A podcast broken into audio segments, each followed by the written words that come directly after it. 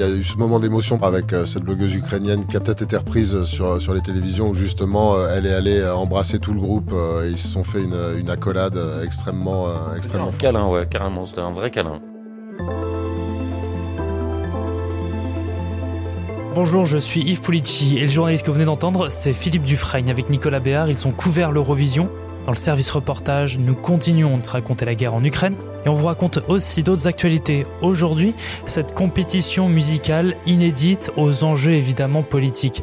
Nous n'avons jamais vu autant de drapeaux bleus et jaunes flotter au Palais olympique de Turin. On vous raconte dans cet épisode les coulisses de l'Eurovision 2022. Bienvenue au service reportage de BFM TV.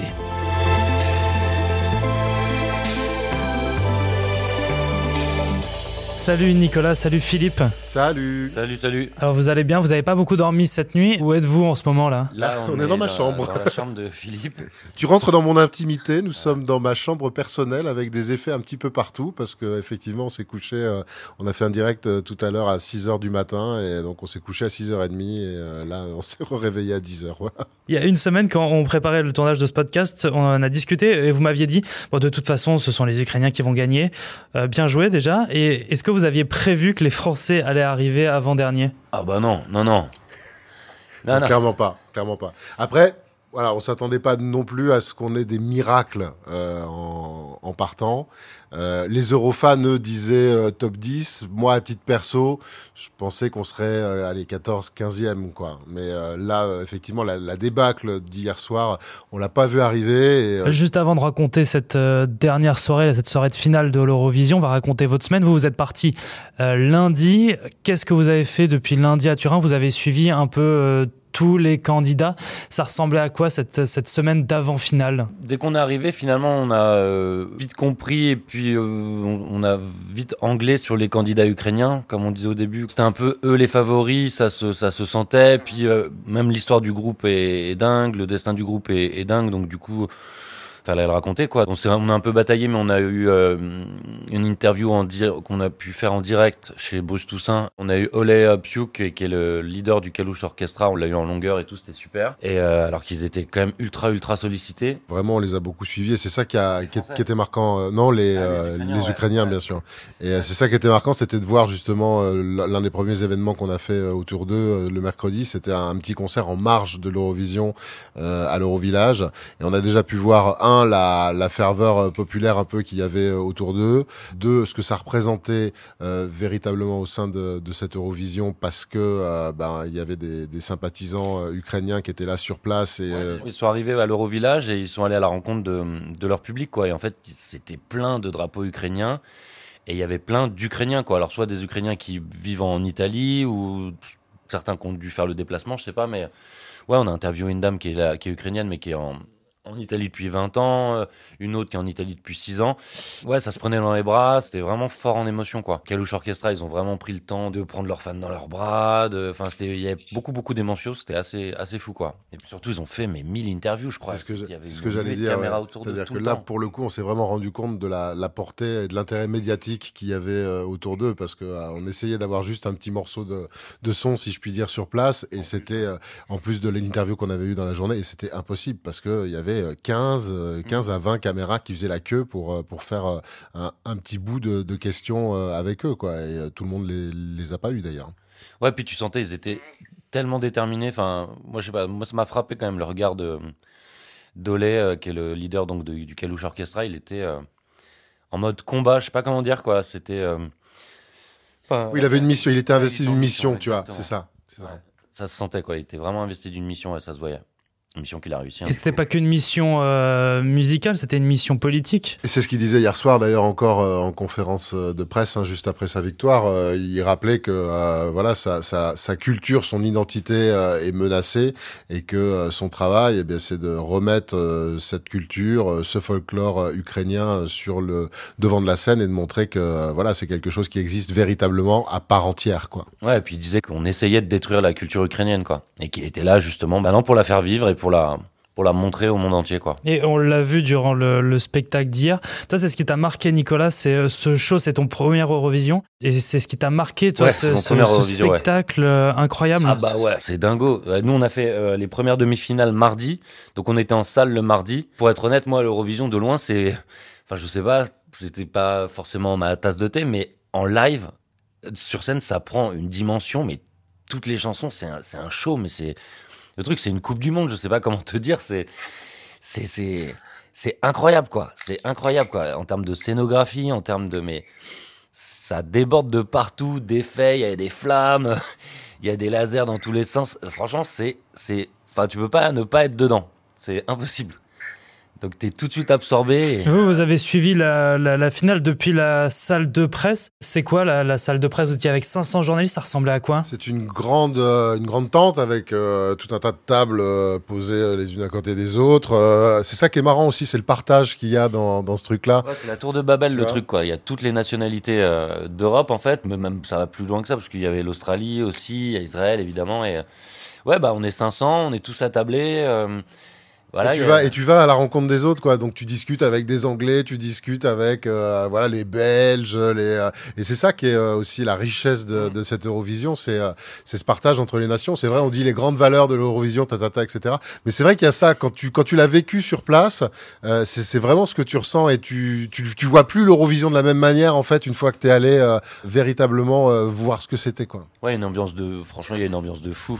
Et puis tout le monde est super sympa, quoi. Et Philippe, il a fait une interview euh, la télévision moldave. T'as fait les Belges aussi, je J'ai crois. fait une interview pour la RTBF aussi. Ouais. Vous avez rencontré des journalistes ukrainiens? Alors Alors, non. on a une euh, jeune blogueuse, euh, Ouais, qui est voilà, blogueuse, ouais, qui est ingénieur de formation, à vrai dire. C'était un couple, il y avait lui et elle. Bah, ils s'étaient débrouillés pour venir couvrir le, le truc, quoi. À la victoire de Kalouche Orchestra, c'est la première à avoir posé une question euh, pendant la conférence de presse. euh, Il y, a, il y a eu, il y a cette image euh, Ouais. qui est très forte, qui a peut-être été reprise sur sur les télévisions où justement elle est allée embrasser tout le groupe euh, et ils se sont fait une, une accolade extrêmement euh, extrêmement un forte. câlin, ouais, carrément. C'était un vrai câlin. Pendant cette soirée, dans la salle de presse, il y avait une vraie ambiance. Vous, vous partagiez votre, votre soirée sur l'Instagram de BFM TV et on voyait les journalistes danser. Et il y avait presque une compétition dans la compétition entre les journalistes. Alors oui, parce que euh, bah, forcément euh, les journalistes se filment en- entre eux en salle de presse quand il y a un peu d'ambiance, donc c'est à celui qui met un peu plus le, le, le bazar euh, pour se faire repérer et pour euh, figurer sur les agences internationales euh, le, le lendemain matin. Quoi. Ça participe aussi d'une certaine manière à, à l- à l'esprit de, de l'Eurovision et à valoriser ton candidat en fait. Donc ça c'est super chouette. Et après il y a des moments qui sont extrêmement inattendus et j'avoue que depuis le début, Nico et moi, on a kiffé quand même, on a on a rigolé, on s'est amusé avec cette chanson moldave. Et là hier soir dans dans, dans cette euh, salle de presse, on a retrouvé la chenille de Bézu, tu vois, de la grande époque. Euh, Il y a eu une chenille spontanée de tous les journalistes euh, qui étaient sur place et qui a traversé la salle de presse. Et ça, ce qui est vraiment chouette, c'est que c'est un truc qui avait complètement disparu. C'est-à-dire que euh, j'étais à Rotterdam l'année dernière et euh, forcément on était en mode Covid. Autant te dire que euh, c'était les masques, le gel, la distanciation et beaucoup moins de journalistes et donc beaucoup moins d'ambiance. Et cette ambiance-là, l'ambiance de la fête de l'Eurovision, là vraiment on a commencé à la retrouver ici à Turin et c'est vraiment hyper agréable aussi. Voilà, on est toujours dans cette idée de, partage entre nations et, en faisant la fête et en, s'aimant entre les peuples. Et c'était la fête, c'était aussi donc un événement, on le disait, politique. Par exemple, l'Ukraine a remporté l'Eurovision donc avec le vote du public, mais aussi avec euh, les votes des pays de l'ex-URSS. Il y a toujours de toute façon de la géopolitique dans tout ça. Euh, après, on peut même euh, s'étonner qu'il n'y ait pas eu plus de, de votes de points euh, pour l'Ukraine de la part des jurys, moi je trouve, parce que euh, finalement, euh, les, c'est les télés qui, euh, qui représentent euh, l'U- l'UER et donc qui représentent euh, l'Eurovision. Et l'Eurovision se tangue souvent justement d'avoir ces belles valeurs. Et ces belles valeurs, eh ben, on se rend compte qu'elles ont été plus portées euh, par le public qui a voté euh, que par euh, l'organisation elle-même. Ça se passe en deux temps. D'abord, il y a les jurys de chaque pays qui votent, qui donnent leurs points. Et là, dans cette première partie, l'Ukraine était euh, allée dans le top 5, mais euh, ça se jouait entre l'Espagne, qui arrêtait pas de prendre des points, Le Royaume-Uni. le Royaume-Uni, la Hollande, allez, et un peu la Grèce, tu vois. Et un peu l'Ukraine, quoi. Et là, arrive le vote du public. Je te jure, ça monte encore pour l'Espagne, la Grèce remonte, les Moldaves font une percée à un moment donné, parce que aussi, les Moldaves, ils ont eu un grave de points de la part du public, et c'est mérité. Moi, ils m'ont régalé, les Moldaves. C'est énorme. Et puis à un moment donné, il y a, les Ukrainiens ils prennent 439 points d'un coup et là les- ils passent numéro un mais à 200 points de tout le monde. Donc, euh, bon, c'était dur de rattraper le retard. Et là, tu dis, ok, c'est, c'est plié, quoi. Et c'est, c'est un truc qu'on n'avait pas forcément vu venir parce que justement, il commençait à être euh, distancé. Et euh, il n'y a jamais eu autant de points qui ont été attribués euh, au, au télévote euh, par euh, le public dans un Eurovision, quoi, si tu veux. Donc, c'est, c'est 439 points là. C'est, euh, c'est un truc de malade mental. Donc, euh, on se disait, euh, bon, là, ils commencent à être distancés, ils vont peut-être finir deuxième, quoi. Non, non, pas du tout. Et c'est le, c'est le public qui a tranché, quoi. Après la compétition, il y a une conférence de presse donc avec les euh, candidats ukrainiens et les vainqueurs du coup ukrainiens même maintenant. Quelle est l'ambiance dans cette, dans cette conférence de presse où ils répondent aux questions de tous les journalistes? Quand ils sont arrivés en salle de presse, bah évidemment, énormément, énormément d'applaudissements. Tu sentais vraiment énormément de soutien. Tout le monde était très heureux qu'ils aient gagné. Hein. Ça se, c'était palpable en fait. Et donc euh, il y a eu beaucoup, beaucoup, beaucoup de questions. Ça a duré un peu de temps parce que euh, bon, les questions étaient traduites en, en ukrainien, euh, puis donc la réponse était après euh, traduite en anglais, donc ça prenait un peu de temps. Mais il y avait beaucoup, beaucoup de mains levées. Tout le monde voulait poser une question à, au Kalouche Orchestra, quoi. Donc euh, Il y, a- il y a eu des moments, euh, des moments plutôt sympas. Bon, euh, voilà, il y a eu ce moment d'émotion dont je te parlais tout à l'heure avec euh, cette euh, cette blogueuse, euh, cette blogueuse ukrainienne qui qui allait les embrasser. Mais euh, il faut savoir que son anniversaire, par exemple, Ah oui. à notre camarade Olé, c'est est le dans le 16, temps. c'est le 16, donc euh, c'est deux jours après euh, après sa victoire euh, d'une certaine manière. Et euh, la salle spontanément lui a entonné un joyeux Ouais, anniversaire. C'était incroyable. Ouais, ouais. Tout, tout, tout le monde, on, a, on lui a tous euh, chanté euh, joyeux anniversaire, happy birthday to you. Ils disaient aussi que eux, ils rentraient en Ukraine. Hein, ils avaient euh, une autorisation spéciale pour participer à l'Eurovision. Donc, euh, Parce que là, ils doivent retourner, ils doivent retourner combattre. Alors, bah là, là, c'est, ils savent c'est- ils pas, savent mais- pas, voilà, c'est ça. ils savent pas ce qu'ils vont devoir faire, mais euh, en tout cas, eux, ils sont prêts à combattre. Enfin, euh, ils veulent retourner en Ukraine. Enfin, il n'y a pas euh, leur famille est là-bas, leurs proches sont là-bas, donc eux, ils, leur souhait le plus pressant là, c'est de rentrer vite, vite, vite en Ukraine et euh, et d'être euh, près de leurs proches, quoi, et de se battre effectivement pour leur pays, quoi. Ça, ça a été, euh, ça a été clairement dit, quoi.